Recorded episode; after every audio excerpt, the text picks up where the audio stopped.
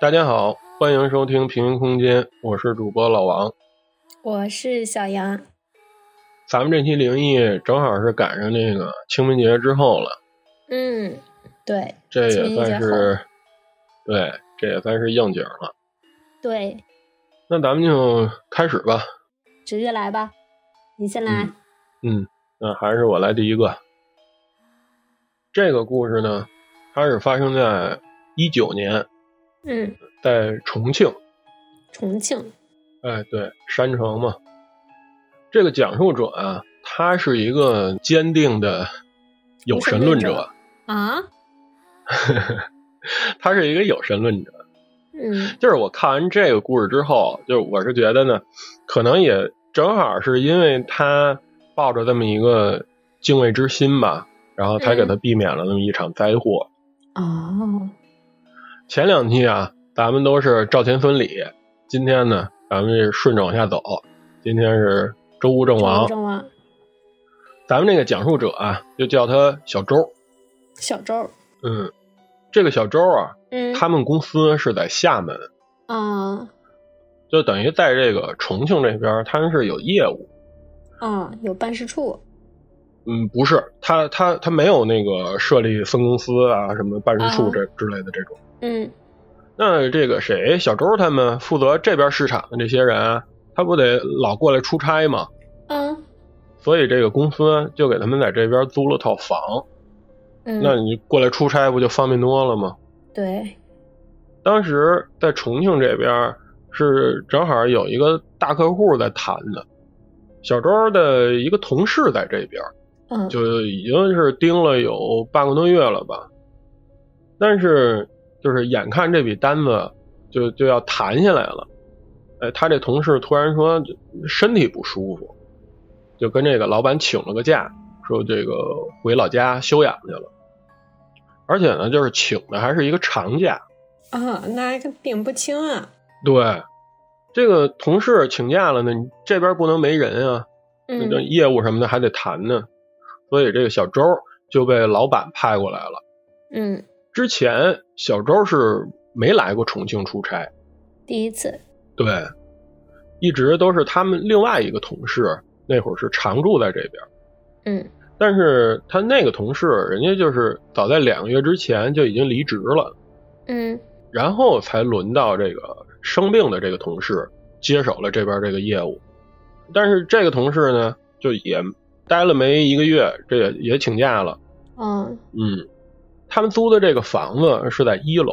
嗯小周呢，拉着这个行李就一进屋，就觉得，呵，这屋里怎么那么阴凉阴凉的呀？啊，重庆可闷了，嗯，就也没什么阳光，嗯然后就心说，操，公司是真他妈抠逼，就是为了省这点钱，就就找这么一个破房。嗯但是转念一想，说，嗨，你这来都来了，既来之则安之呗。有地儿住就行了，嗯，你这到时候把客户签下来，那你这提成不是还有我自个儿的呢吗？对呀，嗯也不用自个儿花钱，那就住呗。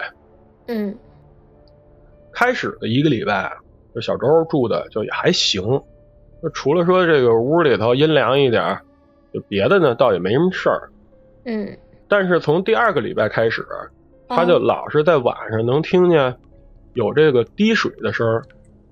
哦，但是你说你听见滴水的声儿，那就有可能是哪儿漏水了呗。对，可是他这个声音啊，白天没有，只有晚上能听见。对，啊，过了十二点就开始了。嗯他也检查了厨房、厕所，就是有可能漏水的地儿都没有漏水。嗯他也问之前呃住这边的这同事说，也是晚上能听见这声儿，但是也是没找着哪儿漏水。啊，开头呃咱们就说了嘛，这个小周是个有神论者，嗯就是他既然信这个，他要是碰见这种就感觉奇怪的事儿，他就肯定是往那边去联想嘛。对，然后他就赶紧联系了老家那边一个认识的这种大师，嗯，就把这个房间的格局啊什么的就拍了个视频，就给人发过去了。嗯这大师看完以后说：“你把那床挪开吧，那床底下有东西，你看看吧。”我小周听大师这么一说，他这个心里就开始犯嘀咕了，说：“我操，这床底下有东西，有什么东西啊？啊，对呀，你别把床挪开，底下我靠，有个人什么的。哦，但是都到这种地步了，你再害怕，那你也得弄啊。对，先把事情给解决了嘛。人都告诉你了，你这床底下有东西，你不看，你不弄清楚了，那你不是更害怕吗？对呀，小周说：“看了看，这大白天的，应该也有不了什么事儿。”嗯壮了壮胆子，就把这床挪开了。他把这床挪开之后，这床底下真有个人，啊，是一个老人的遗像。我这小周心里就发毛了，说：“哦，感情我在上面睡觉，这床底下还有个人天天这盯着你呢。”他老家啊有这么一个说法，就是说这老人的照片，你如果放在别人床底下，那谁睡这张床，就是你不管是说身体啊，还是什么运势啊，就会变得越来越差。转而呢，这个嗯老人的家里边会变得越来越好。这种，哦，有这个说法。我觉得啊，这个说法可能是，可能就是这么一个忌讳吧。我觉得，对，我觉得也是忌讳。对，就是你说你把谁照片放床底下，你其实对照片里那个人嗯，就也不敬嘛，对，对吧？那你要是嗯非得往这上面说的话，那我要说，那没准你还压了人家运势呢，是吧？对？不同的地儿不同的理儿。对，所以我估计，嗯，就可能是人家那个当地可能就是口口相传呀、有这么一忌讳。对，就是这种久而久之就形成这么一个说法了吧？对，嗯，嗯，但确实这床底下压抑遗像可是真瘆得慌啊。他他膈应，对，膈应，心里发毛。对，嗯小周就想到这些呢，就又联想到这个生病的同事了，嗯，他就觉得说应该跟这个照片有关系，他越想越生气，一气之下呢，就报警了。报警有用吗？但是你报警，你让人警察说什么呀？对呀、呃，你就说，你就凭那么张照片，凭你们老家的这么一个说法，你你你 人家没法给你立案啊。对呀、嗯、你这不是有点胡闹了吗？对，人家有可能说我就不小心，哎，忘忘记了，对，忘拿了，都可以啊、那 你怎么办啊？你就安抚安抚呗。嗯 然后也是联系了这个房东，房东也是说说哦，那那可能是就是我们之前落那儿了。嗯，说这个照片里这老人就早就不在了，说你就把那照片给扔了就行。啊，直接扔了呀？嗯，我也是觉得很奇怪。嗯，你不应该说我回头去拿吗？对呀、嗯，然后这个小周呢，就也给他们公司反映了一下这个情况，呃，嗯连夜呢也就不在这儿住了，就搬走了。对对，搬走了就好了。对，之后呢，这个事儿也就这么不了了之了。我这第一个故事到这儿就完了。嗯，这床底下放东西，其实你说他这个事儿，咱们就这么听下来啊，我是觉得嗯可能倒没有那么的可怕。就是让人膈应。你细想，你看咱俩都租房，嗯，你说你要真是找一房搬过去以后，你再翻出这么一个照片来，你说你是住还是不住？对，主要是你要正常的照片也其实也还好，你一黑白的一遗像的话，嗯，确实让人膈应。而且你确实是说，他怎么就就落落在床底下了呢？这就故意的呗。这个就不好说了。对，这就不好说了。嗯，你看我之前我租房的时候，我其实嗯每次租完房，我都会把那里边都翻遍了，我就特别怕能找出这种东西来。哦，对，嗯，就是我翻完了以后什么都没有，我就踏实。是，行吧，那行吧，我来第二个你来吧。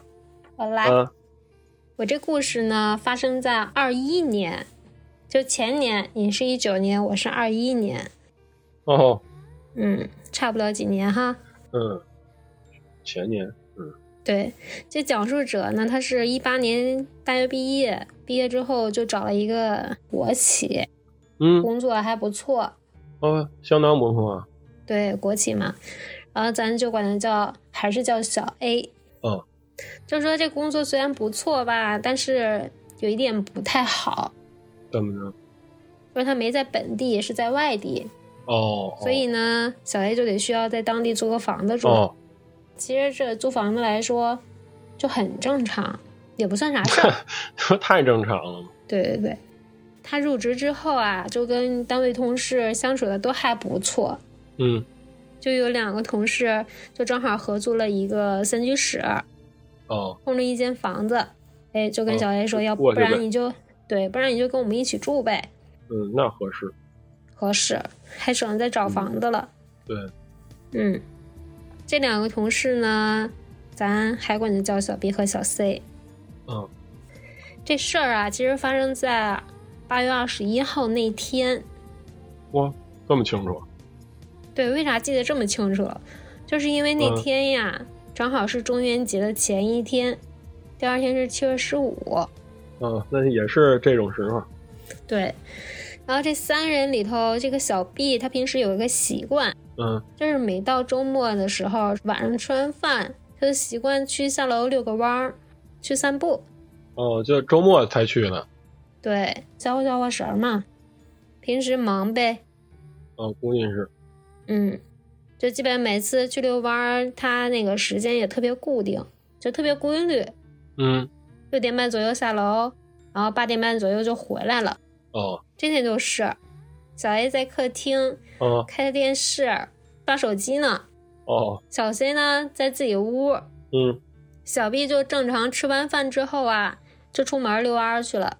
出门之前还跟小 A 说：“我出门了哈，嗯，去吧。我出去了。”对，嗯。然后小 A 那随口就回了一句：“那你出去你你你你慢一点儿呗。”哦，他们租的这房子呀，就门锁特别不好使，就是关门的时候得使劲儿撞一下才行，哦，就才能把那个门给带上嘛。所以就每次有人出去啊、或回来呀，就得这个门都得咣当一下吧。那那挺烦的。嗯，对，声音还特别大，特别烦。刚才不是说那个小毕每次遛弯儿都得在八点半左右回来嘛？嗯，但是今儿就没一会儿就回来了。哦，就回来早。对，嗯，那没准有事儿呗。小 A 在客厅一看，哎，这不到几点呢，就回来了，就问一句，是不是有东西忘拿了？哦，那也有可能。但是小 B 呀，就耷拉个头，也没说话，就回自己房间了，哦，随手还把自己房门给关上了。哦，有什么事儿啊？小 A 心里想啊，就是平时小 B 他是一个特别随和的一个人，嗯，也不跟人着急生气，谁谁跟他打招呼，他都会回一句什么的嘛。嗯，但今儿就连理都没理小 A，小 A 觉得奇怪吧，但是也没多想，嗯，就有可能是人小 B 就是今儿心情不好，不想理人，对吧？对啊。对，很正常。嗯然后小 B 回来关门的时候，这不声音特大嘛，哦，嗯，小 C 就从屋里出来了，就跟小 A 说：“小 B 回来的挺早。”嗯然后也也没多想，就坐客厅跟小 A 一起看电视。嗯，看了会儿电视，小 A 都觉得有点饿，就说不然点个外卖吧。哦，他就问小 C：“ 哎，我我点烤串，你要不要吃点啥？”那小 C 就说：“你就看着点呗，给我来瓶啤酒就行。哦，俩人喝点儿。对你问了小 C，你肯定要问一下小 B。哎，小 A 就扭头冲着小 B 那个房间就喊：“说我们点烤串，你要不要吃点啥？帮你带一带。”嗯，问完了，小 B 那屋啊也没回声儿，小 A 就走到他房门口，就敲门又问了一遍。哎，就是就隐约听见里头有一声不吃。那小 A 一听，哎，他说不吃，那我们就不管他了，就点他们两个人就够了。嗯，就一会儿啊，嗯这外卖就送过来了。吃吧。对呀、就吃呗。俩人正吃的，就听到这个门呐，就咔嚓一声，就钥匙拧在锁眼儿里开门那个声儿。嗯，小 B 从外头回来了。他刚刚不是回来了吗？对呀、而且这会儿刚七点半左右，小 A 他俩刚看完新闻联播，嗯，这俩人就一个人拿着串儿，一个人喝着啤酒，就愣那儿了，然后就直勾勾盯着小 B，嗯这小 B 都乐了。哎，你俩趁我不在，你俩点烧烤吃，嗯没想让我回来这么早吧？对呀、说着就哎拿着串儿就跟他们一起吃。小 A 他俩人这会儿都懵逼了，嗯，那肯定是懵了。这小 C 就问小 A：“ 你刚不是说他刚回来了吗是啊，刚才不是还跟他说话来着吗？？”对呀、小 A 就也没反应过来，就说呀：“是啊，你没听见那刚才关门那声多大吗？”小 B 一听他俩这么一说，就觉得好像有事情，嗯就说：“你们说啥呢？谁回来了？”然后小 A 就把刚才发生的事儿，看上小 B 这事儿，跟小 B 念叨了一遍。嗯小 B 说他不可能呀，我六点半左右的时候还在外头闲逛呢，我这不是刚进门吗？你们俩也看见了。对呀、就再说了，我这么一大活人，就算是回来了又出去了，你们也不可能看不见我呀。对呀、他回来了，他如果就再回来，肯定就中间还有一次是出去了嘛，是吧？对，其实小 B 说的就挺在理的，是吧？对对但是刚才小 A 就眼看着小 B 回的屋啊，对，那不是还还跟他说话来着呢吗？对呀、还还问他为啥回来这么早嘛，也没搭理他嘛。嗯嗯那这时候他们三个人就往小 B 那个房间看，那不是小 B 回来了，那房间里是谁？是谁进来了？是够够瘆得慌。这会儿啊，小 C 就从厨房把菜刀、炒锅啥的都给拿出来了。嗯，不行就就过去看看呗。对，这仨人啊，就就拿菜刀、拿炒锅，就站小壁屋，冲里头喊：“谁在里边呢？”但屋里头一点动静都没有。啊，这仨人一合计呀、那就进去看看吧。那怎么也得看看呀。这时候小 C 就在最前头嘛，这就把门给推开了，嗯就打开门一看，里头没有人，但是这个灯啊开着呢。这仨人就开始翻，就把这个小 B 的房间啊都翻遍了，就还是没有人。那就是没人。对，其实这里头最害怕的是小 A，嗯，因为小 B 他是听他们说念叨的嘛，没看见。对，小 C 也就是听到那个关门那声儿，嗯只有小 A 亲眼看到了是小 B 嗯进来了，对，眼见为实，耳听为虚嘛。小 B 就感觉后背一凉，当时他就把屋里所有灯都给打开了，三个人坐下来开始分析到底是咋回事儿。嗯，怎么回事儿？就如果当时他看见的不是小 B，那进屋的是谁？嗯而且小 B 跟小 C 其实就挺怀疑的，就是说是不是小 A 他看错了？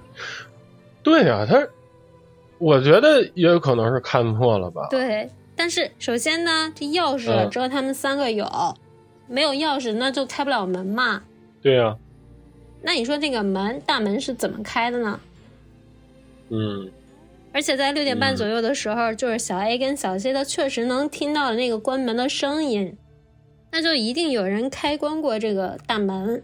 对，而且还有一个就是小 B 是除了睡觉的时候，就平时都不会关嗯那个他屋里那个门。那也是你没法关门，你这仨人都是同事，你老关着门跟防着人家似的。对，但是那天那个门呐是关上的。再有一就是大家都是他们几个人就挺节约用电的，就是出门谁不在屋里，就随手就把自己屋里灯给关了。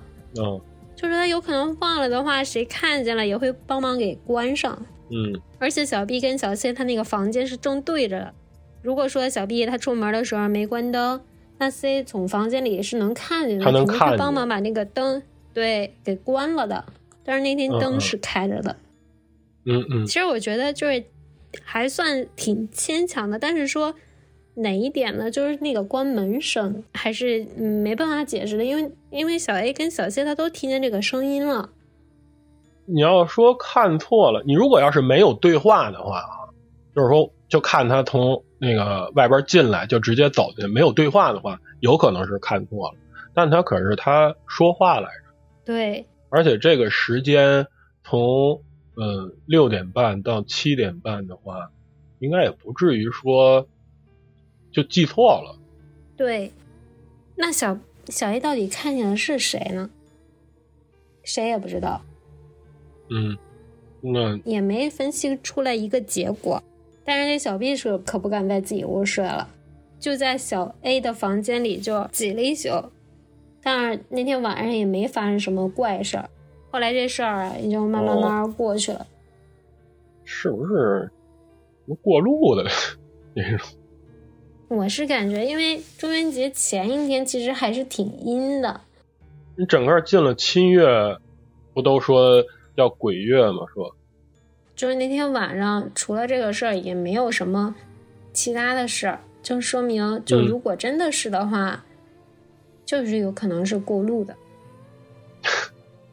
我就这么一说，也不见得是你过路的，怎么就从屋里还进来了呢？穿出去了呀，从窗户穿出去了。但是你说真是有什么东西的话，他还用得着开门吗？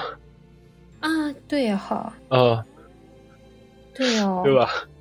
嗯，那不就真是穿墙而过吗？说的也在理。嗯，但是他看错了的可能性，我觉得，你非得合理解释的话，那你只能说是看错了呗，对，就是硬往那头说。硬给他解找个解释。对呀、你要不然怎么说呢？嗯，对，啊，行吧，你来一个吧。我再来一个，我这第二个故事呢，也是一九年发生的。嘿，一九年没少发生事情啊。嗯，这一九年事儿挺多，嗯，这是在夏天。啊，也是夏天。对呀、嗯，这个讲述者呢，他是一个汽车公司的大区经理，啊，咱们叫他老吴。嗯当时就在这个老吴负责的那个大区里边儿，就有一个城市的这个经销商，他在跟这个客户谈业务的时候就出了点问题，可能就是人家这客户不高兴。了。嗯。这是个大客户，公司呢特别重视，嗯。哎，就是说为了以表诚意吧，所以就当机立断，哎，派这个老吴还有老吴的领导，你们俩人直接过去，去拜访一下这个客户，了解嗯了解情况，把这个问题呢看看给解决一下，顺便呢就是你们再安抚一下这个客户的情绪。嗯白天呢，这俩人到了客户那边，那就谈呗，怎么来怎么去，好好好，对对对，我们错了，您万岁。嗯，对对对，上帝万岁，上帝万岁，甲方万岁。嗯呃，这人肯定不是这么说啊，嗯，反正嗯就是这一天吧，就是话肯定是没少费，嗯呃，就总算是把这个事儿呢谈的差不多了。晚上呢，哎，又请这个客户再吃个饭，这事儿就差不多就搞定了。吃完了饭，九十点钟了，老吴跟他那领导这俩人也没少喝，嗯晕晕乎乎的。俩人说：“那今儿个咱俩就甭回去了，啊，那咱在这边找个酒店一住，咱明天再回去，对吧？”对对付一晚。嗯，那天也邪了门了，这俩人就是找一家酒店住满了，找一家酒店又住满了，啊，就找了得快一个钟头了。啊最后就是终于找着一家宾馆，啊就是你一听啊叫什么什么宾馆，那一般就是比那种叫什么呃什么什么酒店的那种住宿嗯环境可能要稍微差一点。嗯，小旅店，呃，就可能比旅比旅店要稍微高一点，好一点。对对。可是这会儿就也挺晚的了。嗯，你就算是说你住宿环境你再不好，那不也比如说你没地儿住，你 你你去网吧 开通宵，比那不强吗？对呀，总有一个床，有一个睡觉的地儿。对你，你最少能休息嘛。你这一天了，挺累的。嗯。但是你就算是这样，这个宾馆也就剩一间房了。嗨。嗨，那你就反正就一宿呗，你就凑合住呗。对，对付一宿。嗯，这个房间是在二楼，正好呢，就还是在这个楼梯边上。啊。这房间门口那上边还有一个监控。嗯。老吴他这个领导就应该确实是没少喝，就一进屋就睡了，嗯，上床就睡了，嗯，老吴就还好一点，哎，洗洗涮涮的收拾一下，哎，这才躺下。他躺下的时候就是快十二点了，刷了会儿手机就睡了，嗯，老吴那睡着呢，就突然听见咣咣咣咣咣。有人砸门，你想啊，就是他们都忙一天了，你跟客户那儿去谈啊什么的，那个精神啊都是那种高度集中的那种的。对，就是其实等他们忙完了以后，一松懈下来，其实挺累的。对，这刚睡着，你就给吵起来了，肯定是气儿不顺。对，肯定有起床气儿。这老吴起来，一边去开门，一边就开始骂。这谁他妈大半夜的在这吵呢？对呀，睡觉那会儿睡不睡啊？对呀。然后他都走到这个房门口了，外边这还敲呢。等他把这门打开的那一瞬间，外边这声就没了。他再看外边呢，就安安静静的，什么都没有。他伸出脑袋来，左看看右看看。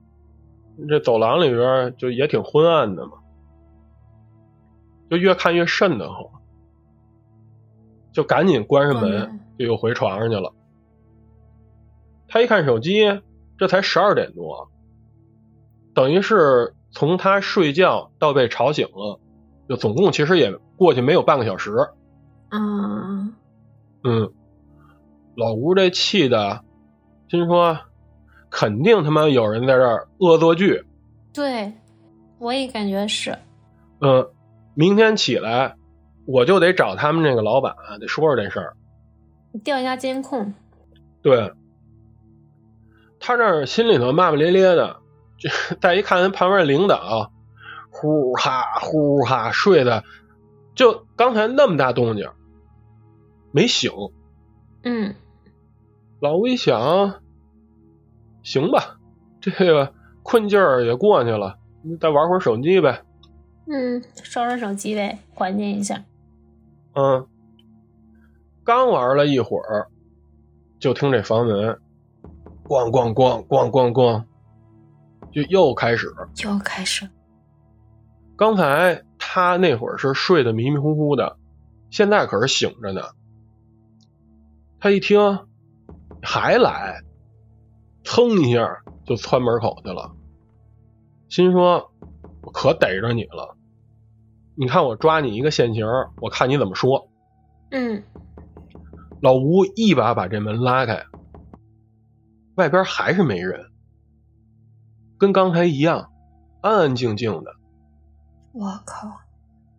你想啊，老吴这个开门之前，心里边这个气。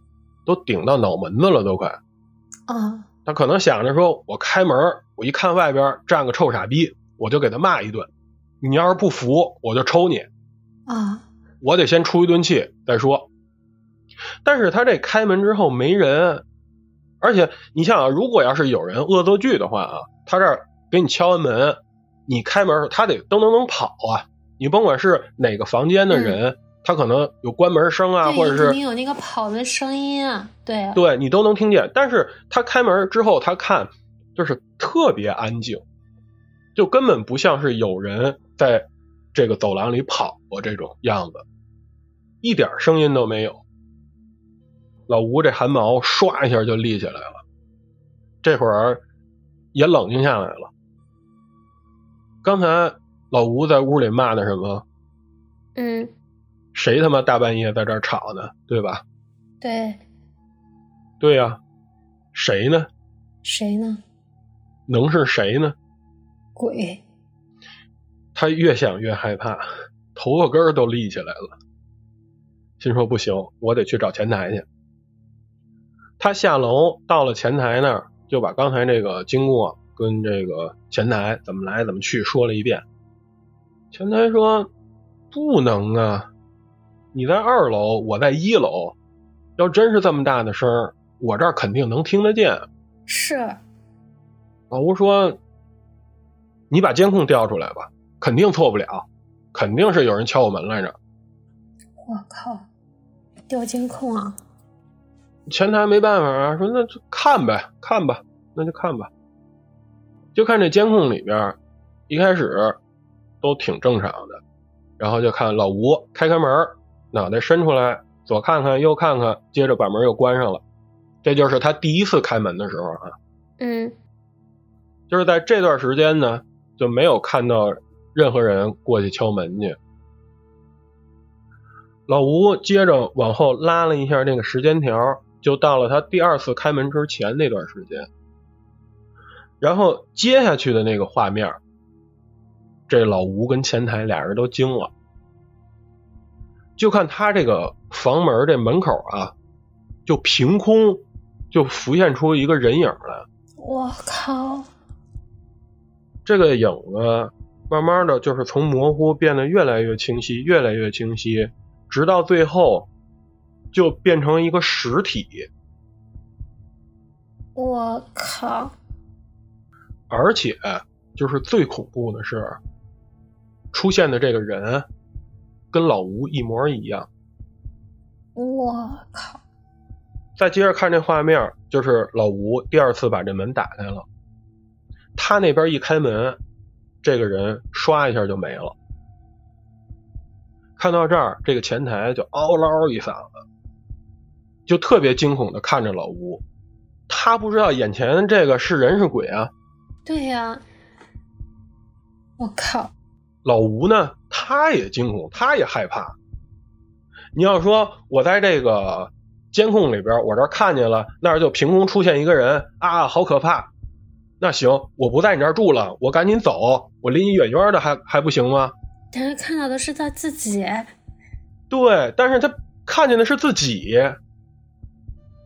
而且你想啊，他两次，他不是开过两次门吗？敲过两次门吗？他跟这个东西都是一门之隔，我靠，而且他还把门都打开了。他开门的时候啊，你你看不见他，弄不好他就在你前面站着看着你呢，我靠，对吗？对，老吴这时候也顾不上那个前台害不害怕了，转身就往回跑，又到了屋里边，一边把这个领导给弄起来，一边给这个白天这客户打电话，赶紧帮我们安排车，我们现在必须马上回去。就直到老吴到了自个儿家里边，这才稍微的缓过点神儿来。他也不怕他跟着他吗？就从那次之后啊，他就再没去过那个城市。我靠，我这个就是这么一事儿，但是他后边啊就没有后续了，我也不知道这个老吴是不是找人给看了看什么的，我觉得得看看吧，嗯，嗯，你跟自己有关系了，我觉得，对，看到是自己。对我，靠，他这个酒店不干净啊！按理说这样的话，他这个酒店老板他也要找个大师看一看，嗯，对，是吧？对，嗯对可是他为什么要变成老吴那样呢？那是不是想那种取而代之啊？我靠，不能细想呀。呃，嗯我不知道老吴怎么想的，反正、嗯，你想他要看见的是自己，反正要是我的话，我就算是回家我也踏实不了。对我肯定是，我肯定这一路上我都得战战兢兢的。嗯，根本嗯跟回来呀、对呀、有可能啊，极有可能啊。对啊你，开着车人家会飘。嗯，这人就在车里呢，那怎么办啊？哦，我靠，你快别说了。但是说实话啊，就他那事儿，嗯，呃，我是不敢看监控。你别说他看见东西了，就算是他里边什么都没有，我也不敢看，我就觉得那特可怕。对，监控是可怕。嗯哦，这就是我为什么我一直不在屋里装监控的原因。我装了，我也不敢看，就万一有什么不干净的东西呢？就你不知道。你说你晚上这睡着觉呢，然后你你看，说我看看那个监控，有点什么东西，那你怎么还怎么住啊？嗯反正我对这种监控画面我是实在不行。嗯那会儿我记得看那个应该是《盗墓笔记》，有一章好像就是、就是看那个什么录像带，就是好像说那个画面就是一个监控画面。我我我看那那块儿的时候，我当时是是晚上在被窝里边看的，我嗯就是后背都发凉。哦 嗯，我都我都不敢往屋里其他地儿看，就就盯着手机。嗯，这个真是恐怖，听得我就发毛。嗯，哎呀，行吧，你再来一个。行，那我再来最后一个吧。嗯我这个，我最后这个呀，是我一哥们儿的亲身经历。啊，我这哥们儿呢，比我大个几岁，嗯是这么一个哥哥吧。嗯、后边啊，后边为了方便我这个讲，咱们就还顺着前边起名。刚才那不是老吴吗？嗯，现在这个老郑该上场了。周吴郑王。嗯嗯，那时候我是给他们公司做服务，嗯就嗯平时做点那个什么呃画册呀、内刊啊、会议什么的，嗯，所以就是时不常的老往他们公司跑。这一来二去的呢，就跟他们公司好多其他同事就也混的挺熟，嗯就也经常一块儿吃个饭、喝个酒什么的。哎，慢慢的我们就成了一个固定的那么一个圈子，呃，隔三差五的就出来聚一下。嗯当时我们这圈里呢，有一哥们儿，他是从贵州那个他们那个成员单位借调过来的。嗯，这哥们儿长得倍儿白，嘿嘿嘿咱就叫他小白啊。啊，小白。嗯，小白在北京这边呢，也是借调了好几年。后来他们公司改制，当时呢，他就是可以选择留北京，也可以选择就是回原单位。嗯就是最后在这个去和留之间吧，小白就选择了回贵州。啊回去之后啊，这小白混的也风生水起的吧，升职加薪、买车买房、结婚生子这种，反正就是顺风顺水的。后来就是偶尔就是回北京开会，我们也是会再聚一下。这个事儿呢，应该是发生在嗯一五一六年那时候。那也没有几年。对对，嗯，就前几年的事儿。有一回就是我们一块儿喝酒啊，呃，老郑说他那个过两天去贵州出差，正好呢嗯就找小白聚一下，嗯因为那个时候就是从小白就是回贵州离开北京之后呢，就是我们也都一直没见过，包括他结婚什么的，那你北京到贵州那么远，就也没去，嗯正好他说借这么个机会呢，也跟他好好聚聚。嗯那也就是说，老郑这次贵州之行，让他有了这么一次这个灵异的体验。嗯老郑出差去了，去了个三几天吧，出公差嘛，你这个机票、酒店什么的都是公司这边给安排好了。嗯到了成员单位那边呢，你就该干嘛干嘛呗，该开会开会什么的。这中间儿这个成员单位呢，就想着说，给老郑换一个好点的酒店。嗯他毕竟是这个总公司过来的嘛，那你不得给嗯招待好点儿吗？对，老郑是觉得一个好酒店，对，老郑是觉得呢，说就这么三几天的事儿，来回还得折腾，而且他现在住那酒店，就去机场也方便，所以呢，就婉拒了他们这个好意。嗯老郑回北京的前一天晚上，该忙的都忙完了，也该回北京了，就约着那个小白说出来喝点然后晚上回去晕晕乎乎的睡一觉，第二天起来回北京。回北京挺，好。对，但是小白呢，当时他那个孩子是刚出生没多长时间，就还挺小的呢。媳妇儿自个儿一人在家带孩子，就弄不过来。弄不过来，对，对，所以老郑跟小白他俩其实就没喝多长时间，嗯一人也就喝了两瓶啤酒，也就撤了。而且那天晚上还下点小雨儿。老郑，就我们这哥哥啊，回了酒店，嗯，把空调打开，就是早晨出门的时候开的窗户通风嘛，就也给关上了，然后洗澡、睡觉。屋里呢就留了一个门厅的那个灯，嗯其实就是一个常规操作。你一般自个儿住酒店，你晚上睡觉留灯吗？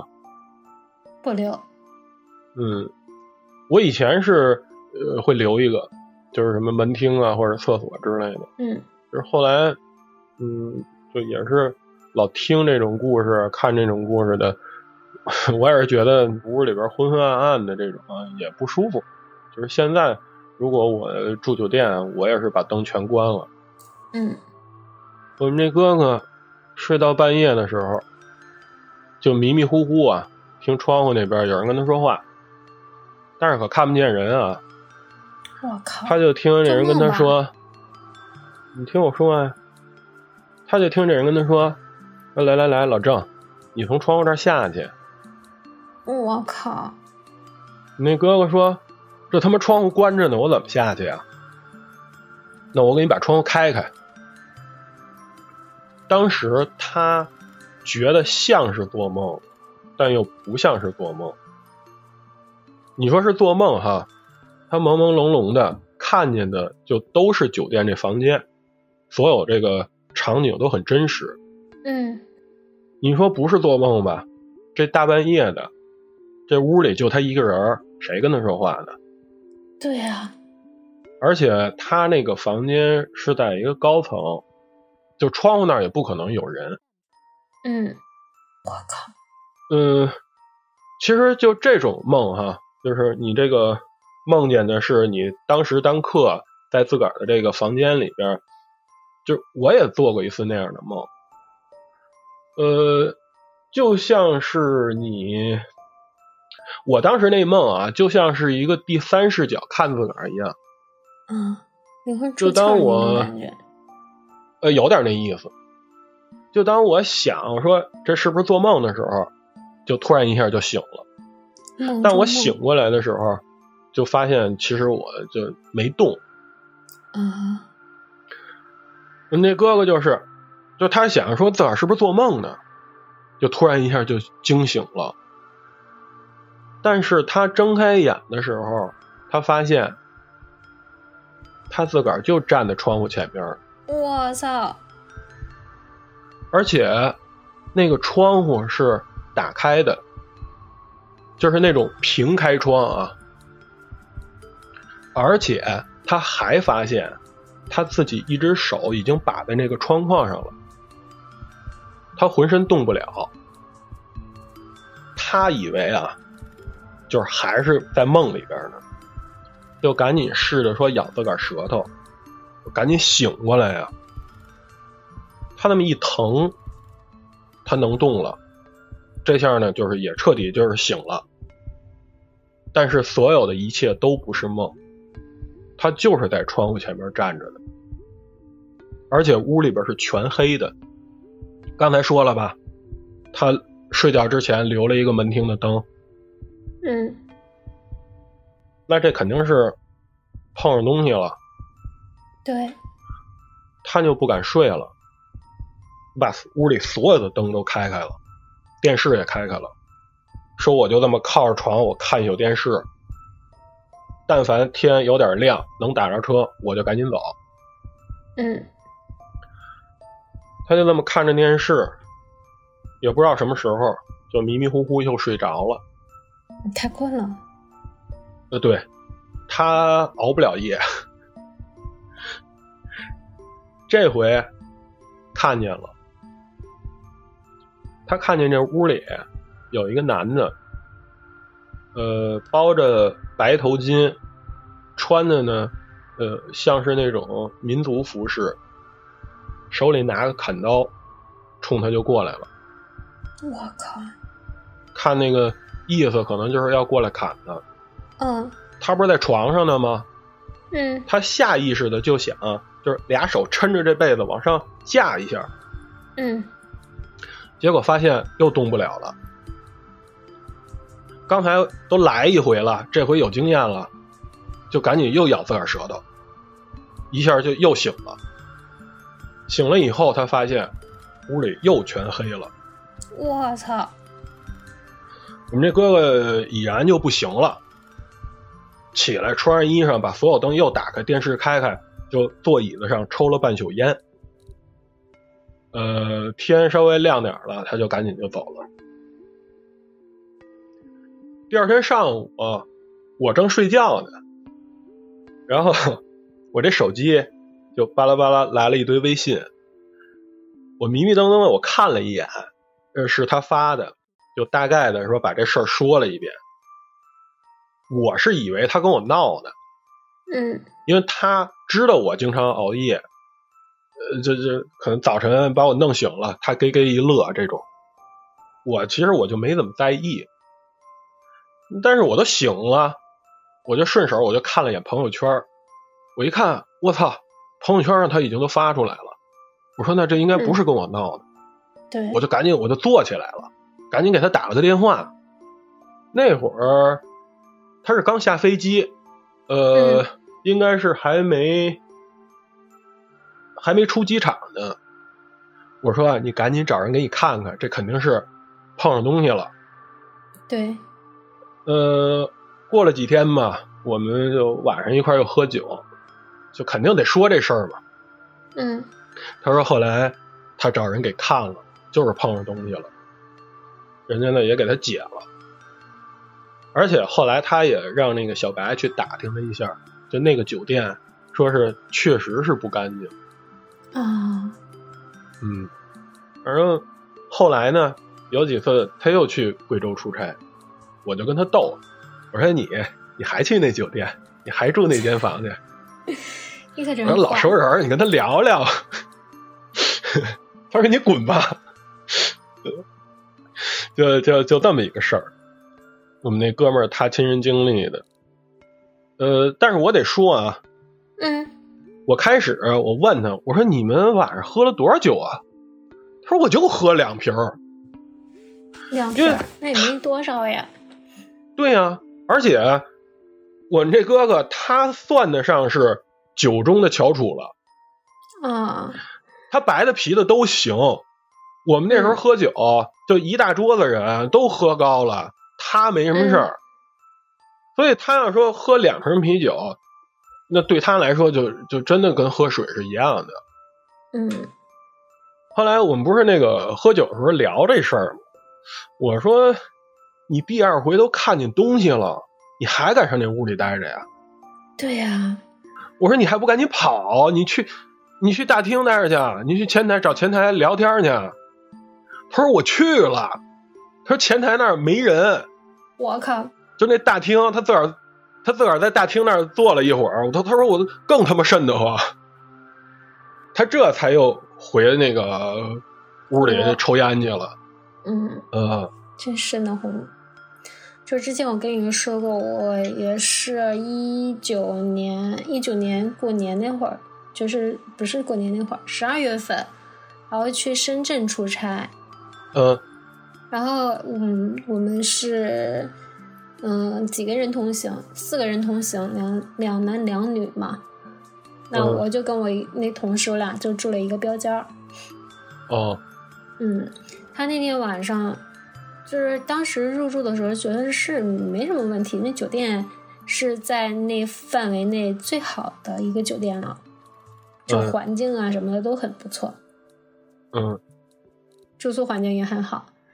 然后那天晚上我们入住的第一天晚上，嗯他做梦了，他做梦呢，他还叫出来了，他做的是噩梦。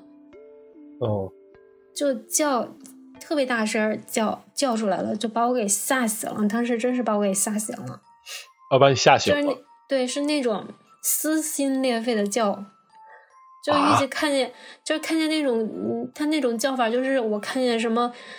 嗯，特别啊恐怖的事情的那种叫，对，特别大事儿。嗯你想，大家都睡的，就嗯我睡的都很沉，我睡得正香的时候，来一那么一嗓子，谁受得了啊？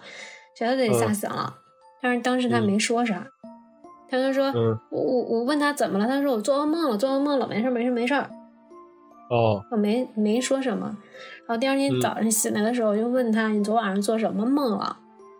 嗯他说我梦见他那个床床尾坐了一个女的，我操，正在往他身上爬，我操，他想叫我赶紧走，嗯，我操！当天晚上他还真没跟你说，还真是。没跟我说，他要跟我说的话，我可能在那个屋里我已经住不下去了。对啊，因为你俩人嘛。嗯，我嗯肯定是我肯定是害怕的，然后然后我们就吃完吃完早饭，我我说不然那我们换个房间吧，这个我不敢住了，就越想越不对嗯劲儿嘛。你就那是肯定啊。嗯，就是你正常做梦的话，你能梦见你你在这个酒店发生的事情就很恐怖。对，那他做那个梦，基本上就跑不了，哎呀，我操！嗯你别说了，不能不会是，嗯，就基本上就是，嗯，然后我我我就找前台，我们换了一个房间。哎，我们当时在嗯那块住了得有两晚上吧，就第二晚上就没什么，就就好了。哦，嗯，我就越想越后怕，越想越后怕。嗯其实是，对，噩梦嘛，主要是他，主要是他那天晚上那个惨叫，哦，就很很恐怖的那种叫法。嗯，嗯，那睡着呢，突然间一声，对是挺，突然一嗓子，对。但是他当时没有跟我说，他就说我做噩梦了。嗯，嗯，那还行，怕吓着你，怕吓着我。他要是、嗯他当时跟我说的话，我可能一晚上我就睡不着了。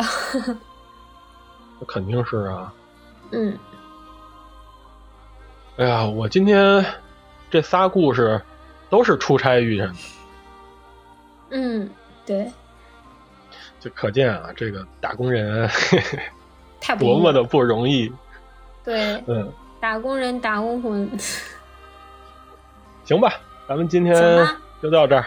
嗯，嗯，感谢您收听平行空间，我是老王，我是小杨，咱们下期见，下期见，拜拜。